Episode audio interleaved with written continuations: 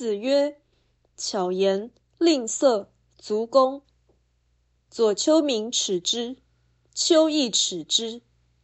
逆愿而有其人，左丘明耻之，丘亦耻之。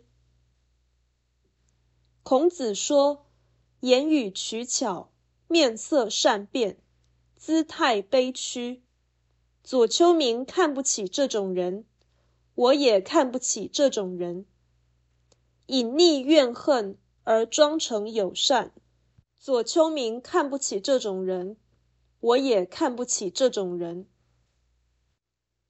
本文的主旨是批判虚伪，意思很简单，但是孔子以附和左丘明的方式说话。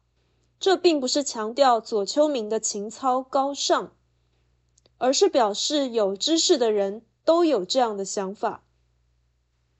虚伪是人性的常态，孔子大力训斥这样的情况，更显示他的心天真无邪。